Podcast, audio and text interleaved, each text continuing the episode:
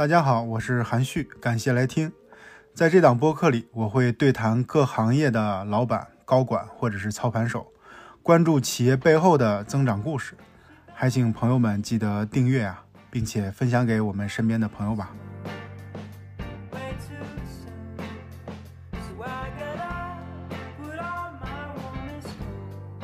今天的连麦的嘉宾是美食领域的超头部主播浪味仙，我们聊的是作为一个超头部主播，他的背后成长的历程，然后他经历了什么，然后他每个阶段是如何跨越的啊，包括浪味仙和游旭的，我们刚才说的去年有这样的一段争议。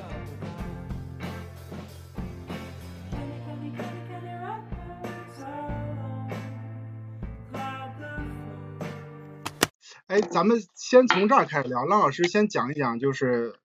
呃，你是怎么开始去做短视频内容的？当时是有啥契机来去做这件事儿？发生了啥？最开始我的身份其实是就是所谓的大胃王嘛，吃播。然后那个时候，其实我不算是国内比较早做这个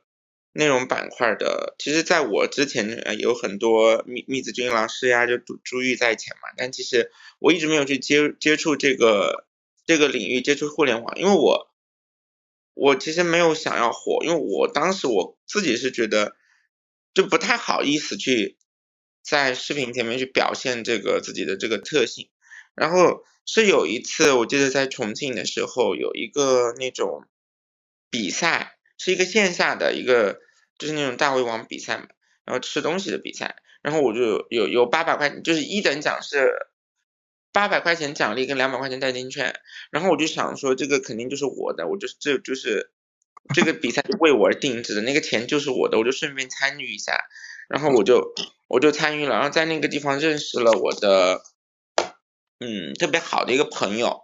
然后他是那个活动的一个承办方，嗯，然后他当时就看中，他说我吃东西很快，然后很厉害，他说你要不要来做做直播？当时是微博的一直播，我说怎么做嘛？他说你就是呃他们会有很多餐饮的广告。然后可能就帮我打包在里面去，我就可能做一个小时的直播，就是帮店里面做个宣传这样子，在在他那里做个直播，然后一次给我四百块钱还是五百块钱反正，就是按次收费嘛，一个小时就直播很很轻松。然后他跟我讲完之后，我说我不要做，他说为什么你你是觉得钱少吗？我说不是，我说我不想火，我害我害怕我会火。他那他说，哎呀，那你这个完全不用担心。你在我这里做到死，你都不会火。我说为什么？他说，因为啊，我们这些数据都是假的。我说好嘛，那我去。然后这样我就去了。然后后来我就自己起了个名字，网名嘛，得得要个网名，不可能用我自己真实的名字。我就起了自己起了个名字叫浪味仙啊，然后就开始了，就真的第一次接触。做做网络做做直播这一块，然后我朋友就带我上路，然后在做这个直播的过程当中呢，我认识了我们一起的另外一个主播，她是一个特别能喝酒的一个女生，哎，我们就还挺投缘的，就认识了。认识之后呢，就是经常也一起直播嘛，就熟了。熟了之后呢，就那个时候其实抖音就开始了，就就抖音也比较开始就就兴起了，大家也开始用抖音玩抖音的人也多了嘛。就逐渐变成一种趋势，然后我朋就是那个女生就是说，哎，她认识一个什么什么什么机构，就是就在她的介绍之下认识了游旭，呃，就开始了做抖音的这一块业务。我知道 get 到一个点，叫做说，当时其实你就单纯喜欢吃，然后呢有这样机会才开始拍视频，然后走上了这个主播的道路，对吧？我本来是说，呃，在跟你聊之前，我在想，就是浪味仙这名字。到底是谁起的？其实好像没听你说过。是在我认识游戏之前，在我做第一次正正式的做直播之前，我就想好了这个名字。是那天我朋友，就是我我不是要去，他有一个线下的活动，都还没有直播，只是一个线下小龙虾的一个线下的活动。然后他说：“你你要不起个名网名吧？你不总不可能用你自己真实的名字吧？也不好记，也没有什么特色。”然后早上我在那个床上趴着，我一看我床头有一包浪味仙，就那个小零食，然后我说还挺浪，我说咱们就是说这个吃饭这个这个技能还挺浪的，然后我就把它是味那个味道的味嘛，哎，我说我把它改成这个胃口的胃，我觉得还挺贴切的啊，就是人人间很少有这样的食量，然后又 浪。啊，对吧？我就觉得，哎，这个名字还不错，我就说，哎，那就叫浪味仙。就我们先说到内容创作这件事情，呃，我记得当时咱们刚认识的时候，我不知道你记不记得，当时是二零一九年，因为你的第一次这个在网络上的直播电商、直播带货呢，是在快手做的。呃，当时我在快手嘛，当时二零一九年的十月份啊。这个呢，对我们来说当时很重要一件事，还写到周报、写到复盘里面了。就是我们还在公司里边还做了很多的这个内宣，所以当时是一个很重要的呃一件事，我们还发了很多的 PR 稿。我记得当时跟你交流的时候，有几个特别好玩的事儿，就是呃呃首首先就是你当时讲你当时拍视频的时候很简单，就是自己一个人拿着手机，比如说有一个这个店家，然后商家请你去呃他那里去拍视频。然后呢，你就打车去了，然后人家还在门口迎接你，说浪老师来了，一看，哎，你团队呢？你说没有，就我自己。对。你说你拿啥拍呢？举个手机就他，然后往那儿一架就开始，呃，一边吃一边拍，就是这么相当于过来的，非常的简单。然后也是自己用手机剪。对对对。就当时拍摄的话，其实是因为我觉得我我我们那个团队非常的简陋。嗯，基本上可以说是没有什么团队。我觉得，哎，我因为游戏管公司，我觉得好像好像我在我我在说人家不好一样，但其实就是事实情况就是，我当时其实是有一个，嗯，就是按说你签了公司，你跟公司合作，公司得有给你配一个，至少得配个编导吧，但我没有编导，至少得配个。呃，前期后期就是摄像至少得有吧，不然你视频怎么来嘛，对吧？是你得拍得剪嘛。嗯，咱们就是说我那个摄像呢，是一个就是我旭姐的发小的表弟，在来这个公司之前呢，他没有从事过任何新媒体的工作，没有做过任何的视频相关的工作。他是一他是一个非常就是我们关系很好，是一个非常好的人，但是呢，他是一个导游。不是专业的，是他对他不是专业的，专业不对口，啊啊，但是相处的很融洽，是非常好的，就是当时是好的工作关系。但你你让他做很专业的事情，我觉得其实嗯，倒没有我自己可能我这么上心吧，我我自己学的这么快。嗯，对，所以这个时候先跟大家传递一个信息，就是早期的时候。那个早期多早呢？也也整个浪味仙的抖快的粉丝加一块应该也有四五千万的时候呢，他还是自己拍自己剪，就这个状态也跟大家讲一下。不是，后面其实已经开始我就不太自己去剪了，但是我的是所有的创作的思路风格，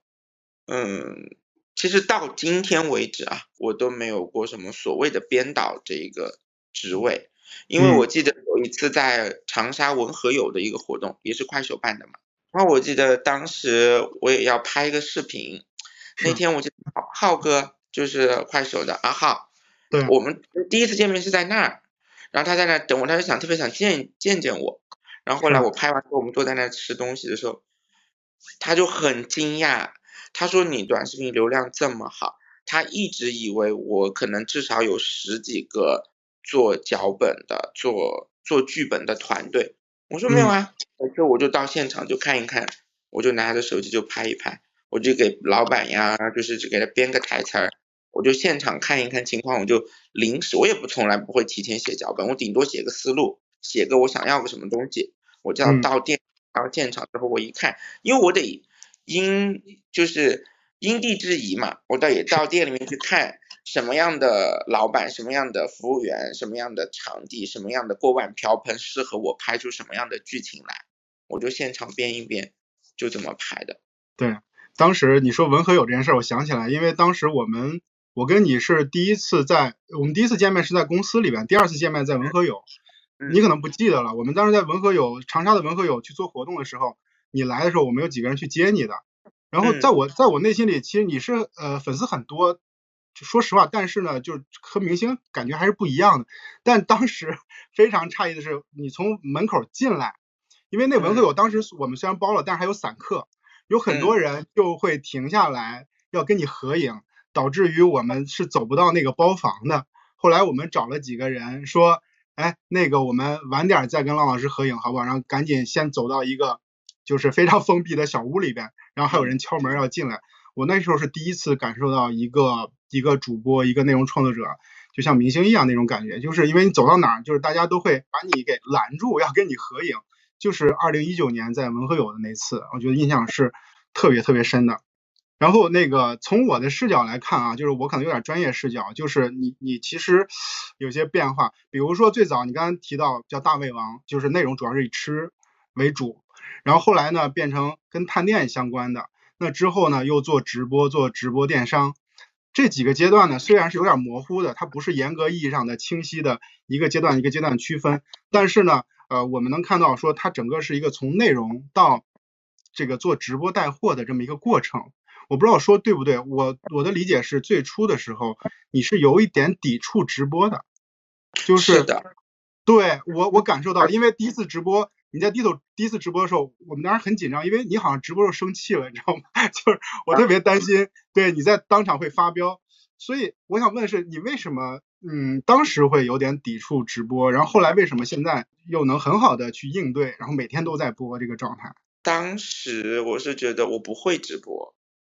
嗯，而且我觉得我好像没有到那个要直播的阶段。我是被两个平台，就抖音、快手都让我直播，他们觉得好像我该直播了。嗯。但我觉得我不该直播，我就那个时候我没有准备好，我不会，我根本不懂。就即就是以我今天的我对直播的理解来看，我当时就是个傻逼。我就是在掐烂钱，我甚至有点这种感觉。嗯。因为我我不懂选品啊，我不懂直播的逻辑，然后我也我很少我也很少看直播。我就是觉得卖东西赚差价，这就是我的理解。然后再加上一些演戏，我说为什么直播一定要演戏，非要在现场砍价吗？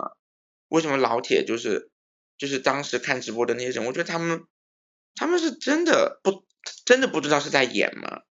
所以给给我安排的很多什么现场打电话给品牌方去砍价，我都觉得好假，就是脑子有病吧？我是对这些东西很抵触。为什么不可以直接上来就直接说这个价格怎么怎么样？我根本不了解这个市这个市场上面大家需要什么，这个产品它的真实的一个，比如说它的日常价格、它的直播价格，包括今天我拿到这个机制，是不是最好的，是不是适合我的粉丝的，我都不知道呀。我觉得我就是个傀儡。嗯，其实你知道直播是很专业的事情嘛，尤其是直播带货，因为你需要去选品，然后你得会讲，呃，所以当时你是一个短视频创作者，然后不会直播或者不会带货，我觉得很正常的事儿，大家都有这个过程。这过程怎么跨越的？就是经历了啥嘛？硬着头皮上，慢慢就学，就就就。就是我真的想把这件事情做好的时候。所以我我记得我来杭州也被坑过，也就有有些就是打着就是所谓的要跟我们合作，然后可能打着我的旗号在外面你去收一些什么所谓的专场费呀、坑位费呀，对吧？然后从中掐一些这种烂钱啊，就是后来我们才知道的，就我也经历过这个阶段，是因为我自己真的不懂，我我当时的理解就是。因为可能看到很多前辈做的非常好的一些主播，我的想法就是啊，人家后面有公司有团队，你只是出个人，你坐在直播间里那么往那么一坐，然后你拿到特别好的机制，怎么怎么样，你就把东西就卖出去了。我一直是这么理解的，所以你你你会觉得说哦，好像很渴望一个很好的团队，很渴望一个很好的一个招商的团队，直播的运营的团队。所以有时候就很容易被别人就病急乱投医嘛，就很容易被别人坑。嗯。然后走过这个弯路之后，然后自己又摸索了一段时间，包括自己找的团队也好，你会想要说，可能呃我自己的团队帮我把所有的东西都准备好了，搭建好了，我看一遍直播的脚本哦，我就会播了。但其实我后来发现不是这个样子的。我我记得我真正真真正意义上，我感觉我把直播做的有一点门道了，我自己有一点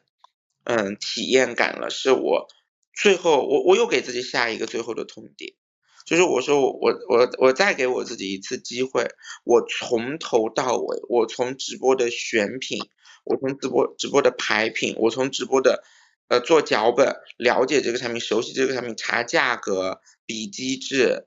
然后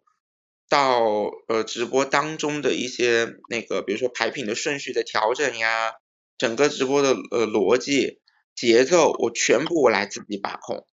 所有的调度也好，展直播的呈现展现也好，我全部我自己来一遍。如果这样我还做不好的话，我他妈别玩了，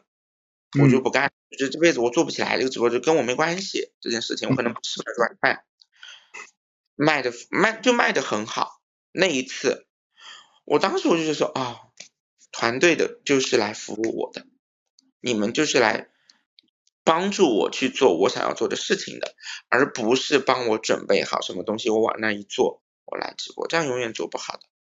嗯，哎，这一次就是它是个量变到质变的过程吧？就它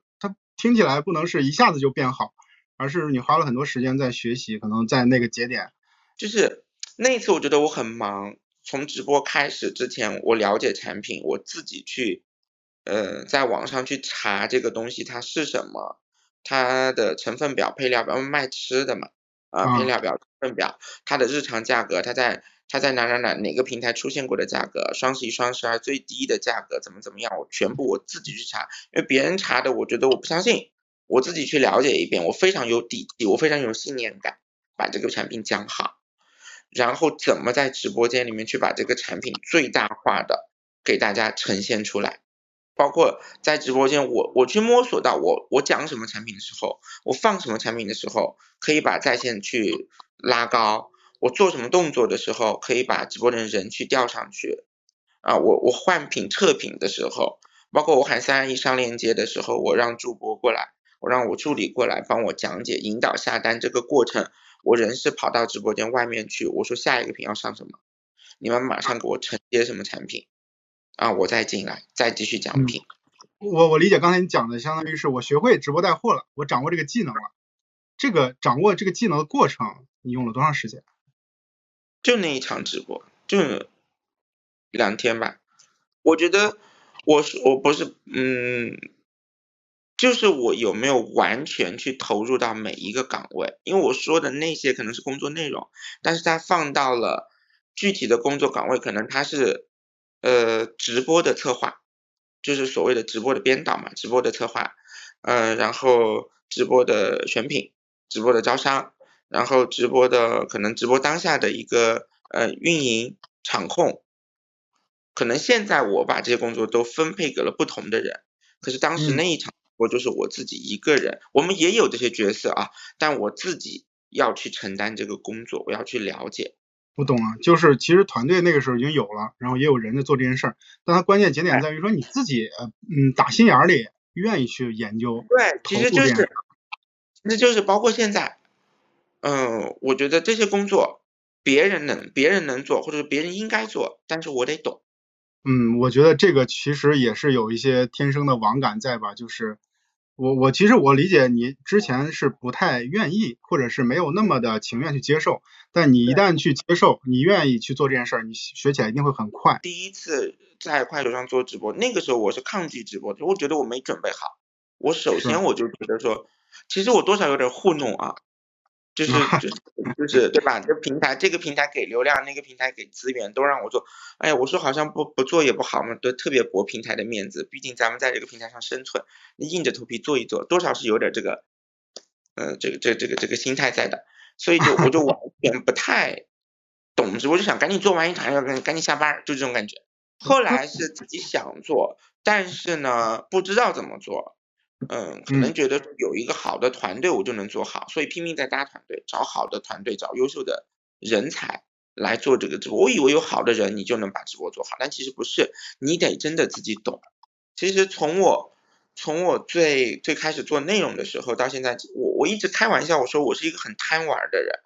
但我不，但但其实本质上讲，我不是在玩，我也不是在贪玩，我是在享受生活。很多主播以前快手的主播，人家动不动说我一个月，对吧？就是一个星期就挣上海的一套房了，我羡慕吗？其实我没有很羡慕。然后别人，然后他们来跟我交流说，哎呀，怎么怎么做内容呀？怎么做内容？你短视频拍的这么好，教教我们。我说这个东西我教不了的，我怎么教你？你都没有生活，你每天把自己放在直播间，都是怎么跟怎么怎么跟那个呃连麦的人去吵架呀？跟直播间的人一起去去砍价呀？这些你没有生活，你怎么拍内容呢？嗯，就跟我当时不懂直播其实是一样的嘛。对，像快手那些主播，基本上都要每天都要播的，可能抖音也是一样，就是这个频率和时长拉上来。嗯，就没有说谁更好啊，反正我是觉得我选择的是要多去享受生活，因为我觉得我我赚钱不就是为了开心吗？那个你怎么看那个？因为比如说以抖抖音来说，就是分为电商和生活服务嘛。我其实问了一下我在抖音的朋友，我说浪味仙属于属于哪一类的？就在他们视角，他们说你属于电商的。因为我在看你在电商的这个，就是直播电商的这个频率和投入度，我觉得你应该也属于电商。而且反过来说，如果你属于生活服务的话，赚钱赚的对于你来说太少了，肯定也不合理。所以你是，但但你其实内容里边很多还是探店的，理论上探店来说也属于 生活服务的这个业务范畴。你怎么看这两个业务呢？我我觉得本地生活的，好像本本地生活从去年开始抖音也在推，但是呢。它其实会，我哎呀，怎么我不太理解平台的行为啊？我觉得他其实是会把更多的流量给到电商的，因为电商其实来钱更快，对平台，对主播也是，然后这个业务发展的是更猛的。我估计像你这种量级的主播感受不到，也一方面可能感受不到就是平台在这方面的倾向，第二个的话就是电商肯定还是赚钱嘛，就不管是从平台来说，还是对于你主播来说，肯定还是电商为主。嗯，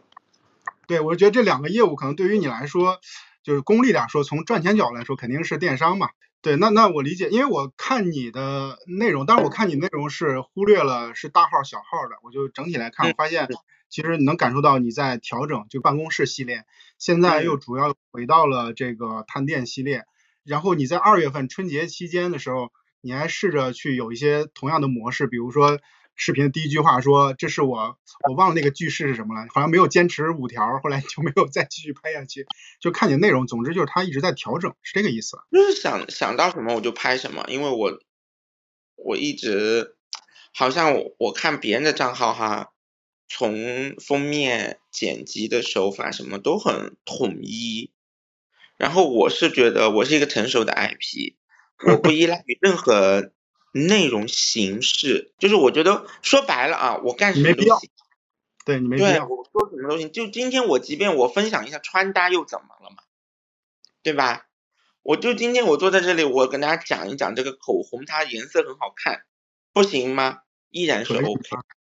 对吧？都成立，其实不依赖于任何一种内容的形式。而其实大家可能归根结底，有的人喜欢看，嗯，就是。吃东西嘛，我毕竟就是做直播，对吧？大家熟悉我是通过这个，那我一定在视频内里面就要吃吗？我前两天分享了一条攻略，也是 OK 的，也是成立的。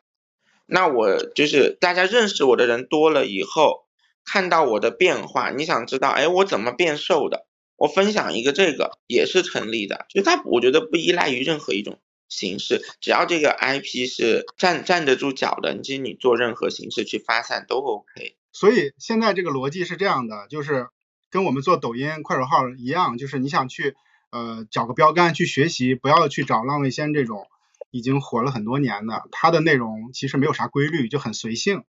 你要真找他这种，要找他早期的视频，就是很早期，恨不得几年前的，他怎么去。这个爆的，然后它有哪些规律？要找那个阶段的，而不是当下这个阶段。最早其实就是一个逻辑嘛，吃能吃，以前的内容无非就是一个能吃，吃的多。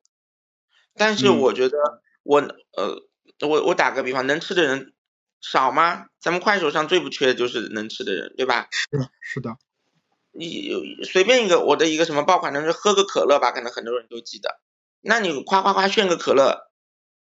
快手上不是一抓一大把？对。那为什么我拍我就火，别人拍他就火不了呢？喝可乐这个事情，其实我有拍过很多条。啊。嗯，从最早的其实就是，你得猎奇，对吧？大家看的就是哇，这个人，你一开始别第吸引人说哇，他就是十秒钟、二十秒钟喝了一瓶可乐，这是你给大家的第一个印象。我觉得第一条你可你能这么拍，那你不可能天在那喝那个可乐吧？每一条视频都是喝可乐，那就有病。就像我到有一个我我还挺喜欢看的一个一个博主，他每天在飞那个牌。就把牌飞到那个墙上粘住，他每一条视频都是一样的，你就不可能会火了。你可能爆一条视频，但是你就不可能把自己做成一个很成熟，因为你你你天天都是同样的东西，可能换个衣服在那飞牌，对，你就只能爆一条视频了。所以后面得衍生。那抖音喜欢什么？快手喜欢什么？有的时候是喜欢剧情的，那我不，那我就把这个喝可乐加到剧情里面。你有的时候你可能喜欢变变装的，喜欢干嘛干嘛的，你就得把这个爆的一个点融合到当下所流行的内容里面，你去做拆解、做拆分、去做加法，你得叠。比如，比方说流行的什么爆款的音乐呀、爆款的模式呀，这段时间火的是什么？火火火的是一个，就是一些小的梗，你往里面去加，可能同样还是喝可乐。你还能喝出花来，每个月你可能都能喝喝一条爆款出来，那么这么一加下来，不就是一个爆款的系列吗？也就是说，还是以吃东西为核心，但是在吃东西这件事上要有叠加，叠加热点，叠加你得去感知当下火的是什么，大家想看的是什么，就不是做重复，核心的内容点可能是重复的。但是最终呈现出来的形式一定是当下最爆的。在那个时候，抖快差不多吧，就是是没有什么，对吧？嗯，差不多，两个平台的那个内容的形态几乎都是一样的。因为我一直以来有一个有一个习惯，就是两个平台同步发内容嘛。然后，呃，我我肯定我先会先会看抖音。如果说抖音的视频火了，嗯，快手的没火，就是没有爆，我就会觉得哦，可能是这个平台的粉丝不太喜欢这种形式的内容。然后如果是两个平台的内容都不火，那我就说哦，那这条可能是我自己的问题。啊，你你你哪你哪只是先看抖音啊？就咱俩刚认识的时候，你手你手机里是没有快手这个 A P P 的。没有，我就是一千。一百万粉丝之前我没有下载快手而已。妈呀，一千万之前你都没有？因为我是我记得我有一个朋友，他也是玩玩那个网络的，现在他也在玩。但我们我们一起吃饭的时候，他说哦他在快手上直播那时候，他说你怎么不在快手直播？我说我没有快手啊。他说你的他说你怎么可能没有？你都一千万粉丝了。我说啊我看一下，我才看到那个时候好像一千万，我后来后来才下的。快手好，说到粉丝了，你最多的时候粉丝是有多少？其他平台我不记得啊，反正抖音差一点四千，快手是差一点三千，就是如果加一下微博什么，应该最多也就七千多吧。七千左右，六千到七千，因为现在我在回看的时候，那些账号肯定有掉粉嘛，嗯，它肯定一个峰值，就是你的那个之前那大号已经这个有有些掉粉，所以我我我不不知道你的峰值是多少，现在是多少？现在我抖音好像就是就两个平台加起来的话九百，九百是吧？我看你现在抖音那个大，抖音那个小号是五百五百多。接下来我们聊聊，大家可能有些朋友啊，就是很奇怪，说我们俩在聊什么大号小号是啥意思？我可以跟大家简单讲一下，就是刚才浪味先说的这个，他的大号是之前在没有遇到跟游戏的这个。这个事情之前，他在全网大概有七千万的粉丝啊，主要是抖快、微博、B 站吧，加到一起，当然抖快加一块儿也就小七千了，是这么个逻辑。那么后来呢，发生了一些没那么愉快的事情，然后导致他现在，也就是说我们这位朋友啊，浪味仙这个 ID 不属于他了，所以说他就损失了我理解哈，损失了这些七千万的粉丝。当然，喜欢你的人又回来，会回来一部分。当然，这但是呢，这个折损一定是很大的。所以我们现在想聊聊这件事情，就是就是浪味仙跟游旭跟天全星到底是一个什么样的事儿。当然，我们作为业内人来讲，或者关系关心这件事儿的人来讲，知道这件事儿已经有个结论了啊。这个这个结论是已经是呃存在了，但是呢。呃，可能热度过去了，很多人看了个开头，不知道结尾。我们想让浪老师再来讲一讲，就这是个啥事儿，然后跟我们呃再再梳理一下。在浪老师梳理之前呢，我先跟大家做个特别简单的科普。这里边呀有三个角色，第一呢是浪味仙，也就是这位朋友；第二个呢叫做游旭啊，游旭呢是浪味仙以前的经纪人，也是他以前的机构的高管啊，然后也是跟他一起认识很多年。就是感情很好的这个姐妹啊，是这么个角色。第三个呃角色是天全星，是个 MCN。所以大家知道有这三个角色就 OK 了。然后这三个角色是这样的，就是浪味仙是和天全星当时哈和天全星 MCN 去签约，那么游旭呢是他的经纪人。然后呢这两个人都属于 MCN，就是天全星这个 MCN 机构，两个人关系很好。但后来呢发生了一些事情，导致两个人就开始。这个有很多的分歧，这些分歧呢都在抖音上能看到，但是现在看的不全了，因为游旭的视频就剩一个了，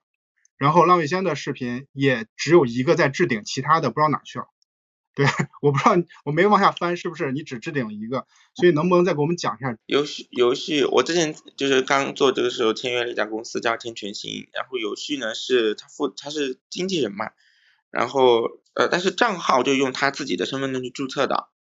呃，后来我合约到期之后，我不是就想着就就就就合约到期，我就是想着就走嘛。但是账号是应该按说是属于公司的，对吧？然后呢，我我我合约到期我走了之后，这个游戏呢，他就因为账号是用当时他是利用职务之便，用自己的身份证去注册的账号，然后抖音、快手这些，就他是其实是以谁绑定的身份证，你谁就能登录，就绑定谁的手机号码。对吧？然后游戏就就说这个账号就是他的，然后我走了之后呢，他就他就来找，他就自己私底下以自己个人的身份来找我，就说啊这个账号是归他所有的，然后就是他以个人的形式来跟我后面继续合作，然后从这个时候呢，我们就变成了合伙人的关系了，就是来杭州做直播这些，变成合伙人，嗯，然后。天前勋不是就就跟他就打官司嘛？首先他是跳指责你的，但是指责你那段我已经想不起来那个逻辑是啥。啊，反正就是我们合作了差不多一年以后，嗯，后来我我发现了他其实有很多事情都在骗我，包括他嗯那个就是找律师哦，对对对，有一个很重要的事情是律师，他其实就是天前勋跟他打官司说那个账号啊。他说是他的，天权星说是天权星的，然后呢，不是得有提供证据嘛？然后，嗯，那个游旭当时提供的证据就是他找了一个律师，然后让我就是我也是傻，我就我就是个傻逼啊，就是说我我就把我授权给那个律师，让那个律师代表我说话，然后那个律师呢就就就是跟他是一伙的，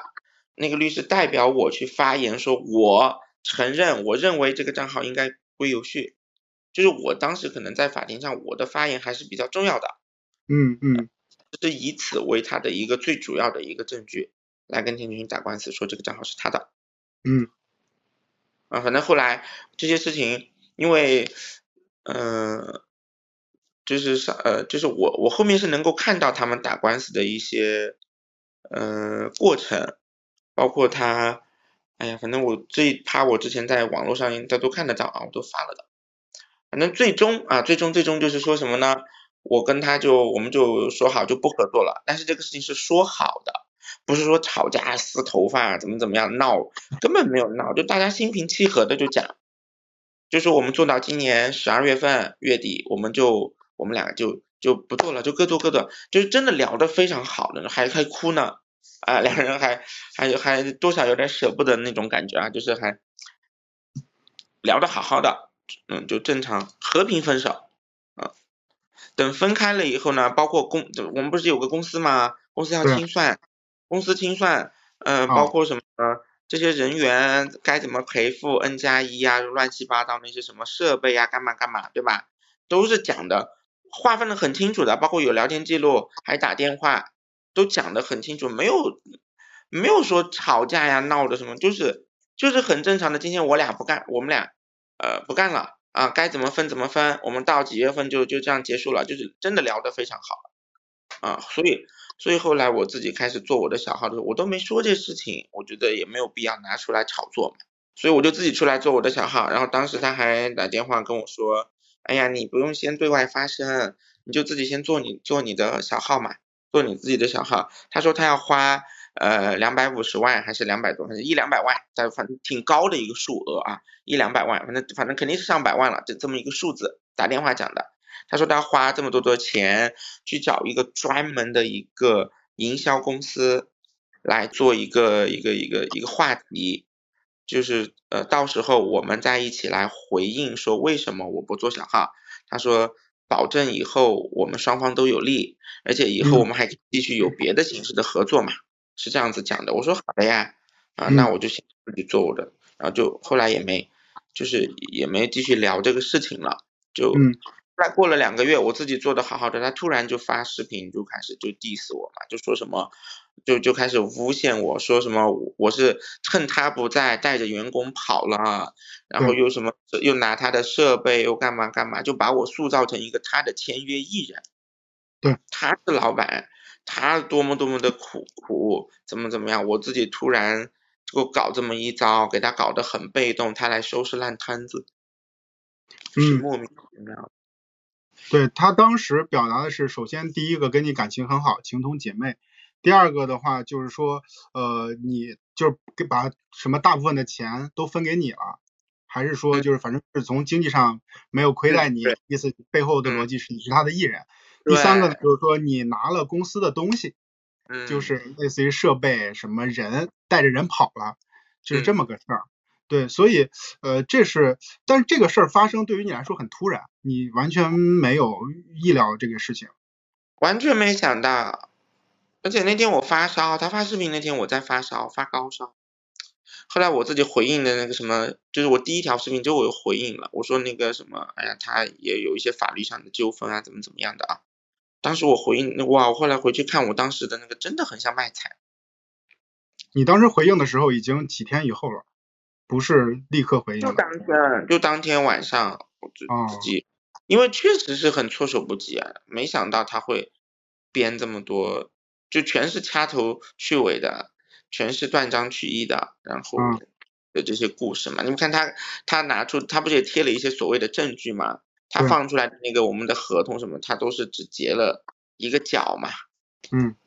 哎，有个问题啊，就是你俩当时为什么分手？有很多原因啊，其中一个可能就是比，比如说他要做自己的什么，他想去做自己的品牌，嗯，然后呢，他也不在杭州，他也不在公司，再加上那个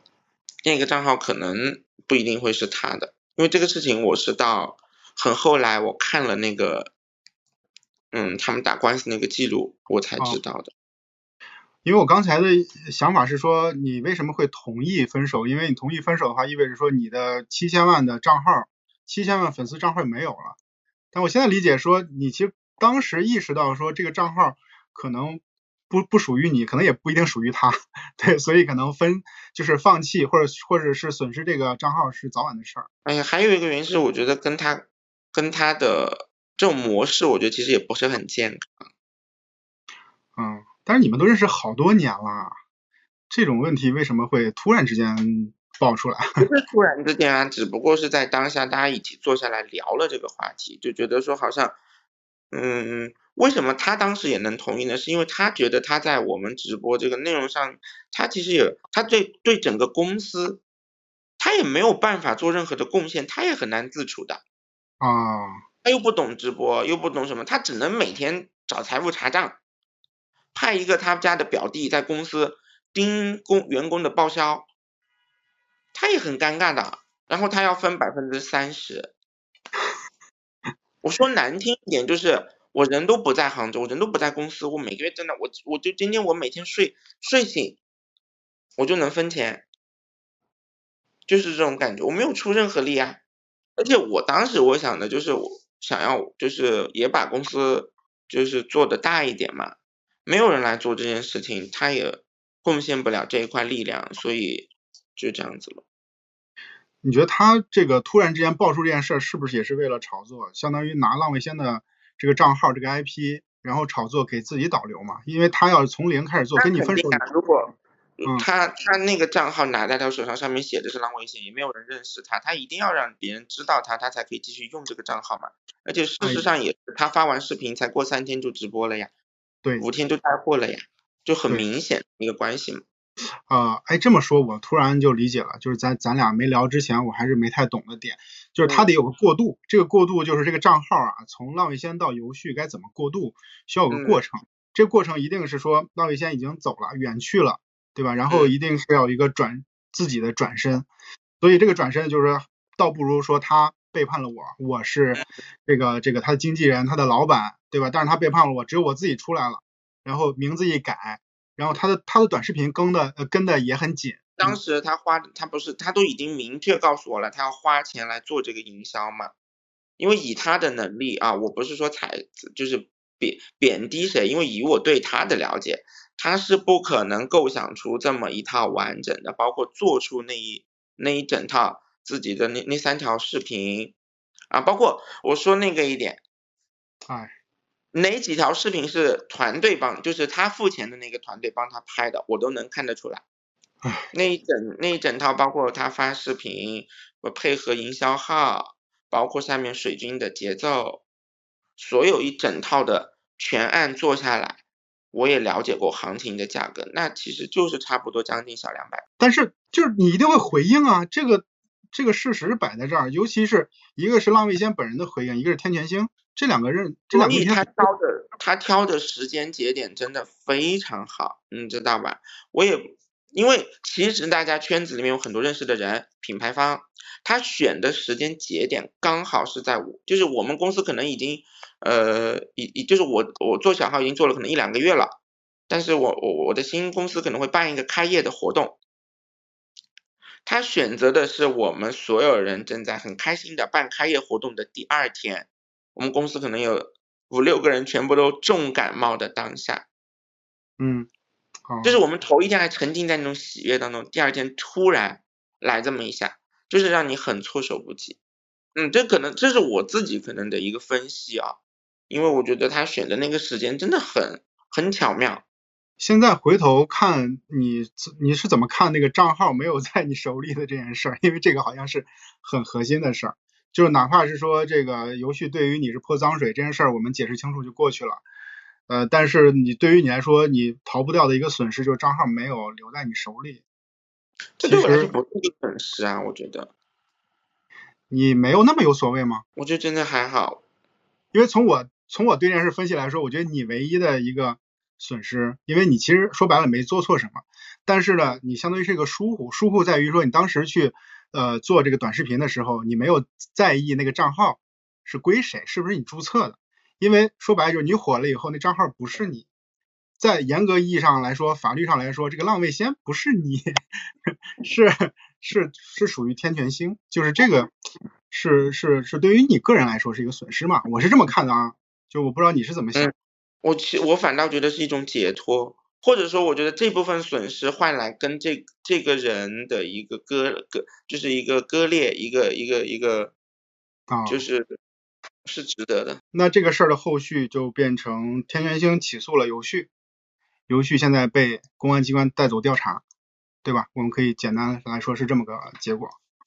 嗯，反正跟新闻上说的。一样，你现在再去做这个账号，你你未来有什么样特别的规划吗？我们可以先了解一下吗？没有什么特别的规划，我一直都是走一步看一步。其实其实你知道吗？就因为咱俩这次对谈，我问了一些身边的朋友，我我发现一个小小的趋势啊，就是可能有点冒犯，别别介意。就是我发现有些比较年轻的网友，他可能对于你的熟悉度没有没有一些呃稍微有点年纪的人熟悉度更高。就是就是你也属于，虽然你不是最早的那一届的那个大胃王做吃播的这些主播，但是你也是比较早期的这个短视频内容创作者了。呃，现在来说你会面临的很多对手，因为你的对手一波一波的都在，或者说不能叫对手吧，就是跟你一样是做同类事情的 这样的主播，一波一波都在呃呃不断的去去涌现出来。那么其实你是属于一直在这个赛道里一直在站着这个位置的这么一个人，就是可能了解你的人，年轻的人会会少一些，可能年轻人认识你需要一些过程，或者是他也需要持续的去去去了解。就有没有这种感受，自己是个相当于一个老网红？我一直都是老网红啊，我一八年就开始做，我就是对很多很多已经撑不下去了，就或者说他已经很少被刷到了，但是你还在，就是你会你会有这种危机感吗？就比如说你也会有一个往下走的趋势，谁都会有的，谁能活一辈子呀？所以就是我觉得这倒也符合你的性格，就是感觉今天我们聊的整体的一条路线就。比如说怎么火的，然后怎么去面对这种就是商业上的纠纷，然后再到你未来的发展，都是就是你还是蛮随性的。就从我来看的话，你之所以能火，就刚才你讲了，就怎么去面对直播带货，怎么当时去做。我有一个就是我不喜欢的东西，就是去规划，我特别讨厌有计划性的东西，我非常讨厌。可能有很多人开公司也好，做什么事情一定要有计划性。我特别讨厌有计划性，非常非常讨厌。我看到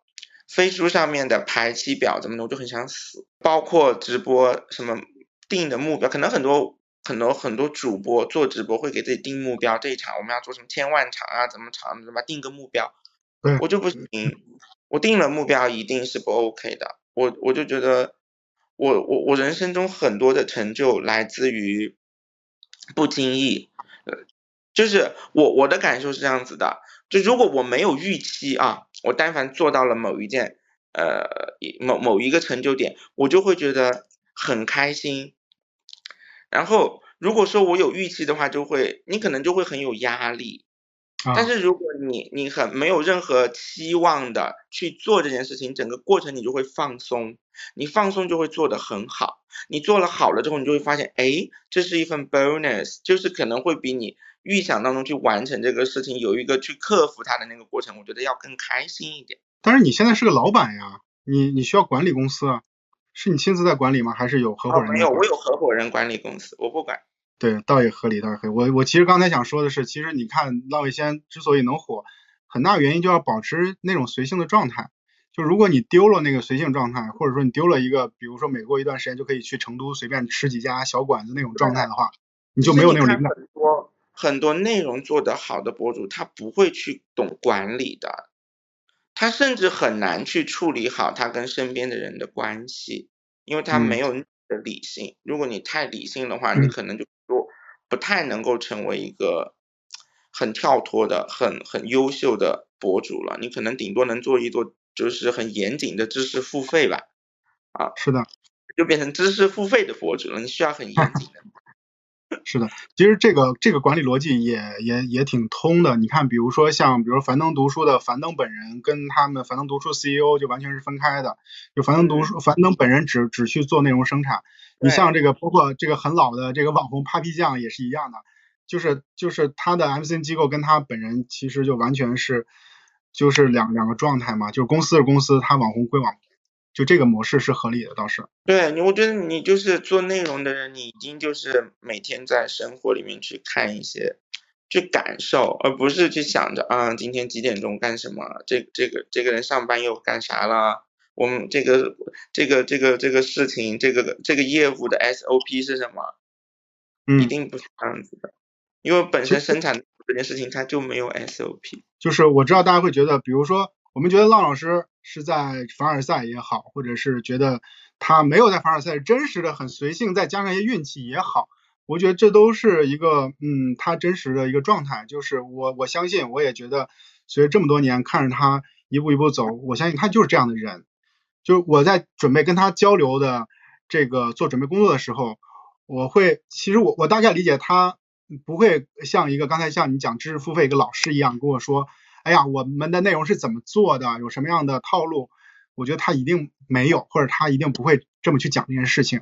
而是就看似一个很很随意的状态，然后去成就了这个账号，比如说这样的内容这样的直播，这跟他的个人。就是性格，呃，都有很大的关系。就是如果是没了，丢了这个性格，丢了这个随随性的状态，可能也没有这个浪味仙这个 IP 了。我觉得这个，我觉得是很重要的一件事情。嗯，就我觉得我的很多工作，其实我要把它总结起来，我去做做知识付费交给别人，我觉得我也 OK，我也能总结。但是我觉得我只能够告诉大家规则，我没有办法去跟你透传逻辑，因为很多事情它本身没有逻辑。你其实从内心来说，你是不是相信逻辑的一个人？我是觉得逻辑一直在变，这就是不相信逻辑的表现嘛。就是逻辑其实如果相信的人会觉得它是一个最底层的东西，就是如果不相信的人会觉得，嗯，就是像你说它在变，或者是我觉得我的某种。就是那种灵感状态才是最核心的，这个就是我从我看来两两类不同的人。嗯，是是的，嗯，所以其实打你内心里，你会觉得你也没有追求过逻辑，你没有追求过一个所谓范式的东西，追求方法论的东西你没有。啊，我觉我觉得很多很多事情你要跳跳脱逻辑，打破逻辑才很精彩啊！我的性格，我的我的我的这个随性，我的随意，让我这个人很鲜活。我不能让自己，就是我一定要活得很鲜活，我一定要让我自己就是很透亮的这样活着，我不能去改变自己的内心最真实的想法，嗯，我不能变成一个极其有逻辑、呃有规则的这么一个人，嗯，那但是我会过得很不开心。就比方说直播这个事情，我的理解就是什么呢？我一定要开心。我才能透传我自己的情绪，因为直播它其实就是隔着屏幕把情绪传透给看直播的人，对，对吧？我觉得开就是开开心心去做直播呢，这个事情是呃放的是是放到第一位的。如果说不开心或者是怎么样的话，就你你直播就没有意义了，就就就做的不好了。他可能比你今天产品没准备好。比比什么什么什么价格没弄对还要更加的严重，这对于我来说是这样子的，嗯，然后可能我，但是你从公司管理的角度来说的话，你一场直播，所有公司不是说公司只有我，不是我自己一个人播，公司有这么多人，你要提前准备，要提前跟这么多的商家去核对产品、核对信息，我们几点钟开播，对吧？那如果说我今天我讲好，我明天三点钟直播，但是我三点钟我恰好不开心了，怎么办？对吧？这就是。一个小的一个矛盾点，就大概是这么一个意思。怎么办呢？真的，我特别想知道，你三点不开心了怎么办？那以前就是我就硬着头皮播，但就是就是播。现在大家就是都随我，就是说 开心了再播。可能对于呃管理公司的人来说，对于思维逻辑很严谨的人来说，工作就是工作，你不应该放情绪，不应该把情绪带到工作当中，因为工作是一个很很很。很客观的事情，你就是在工作。但是对于我来说，如果我的情绪成为了工作的一部分，那是不是应该考虑情绪的问题？他就没有那，他就他就没有那么主观了，他就变成了一个必须要客观去考虑的条件了。嗯，是的。如因为我的好的情绪能够给公司带来好的收益。明白。其实在这里边，我们有个感受是说，作为一个内容创作者。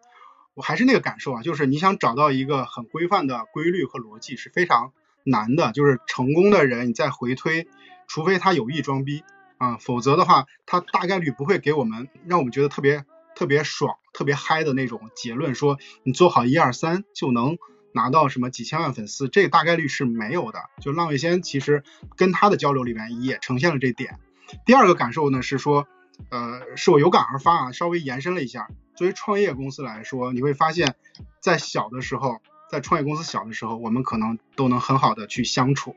那创业公司变大，比如说浪味仙就是一个做大的 IP，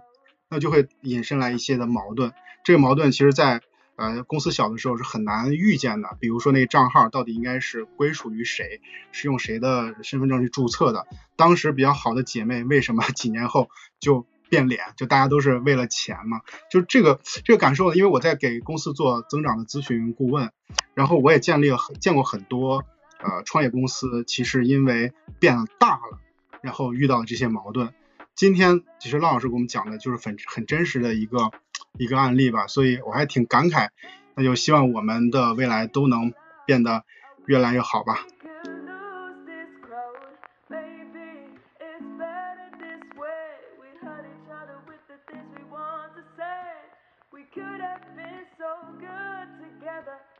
could have lived this day forever,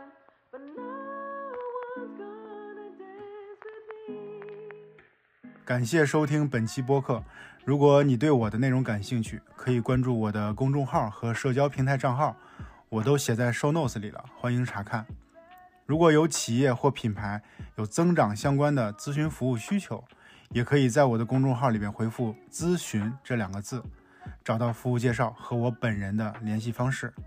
最后啊，还是希望朋友们能把本期播客分享给身边的朋友，鼓励我们越做越好。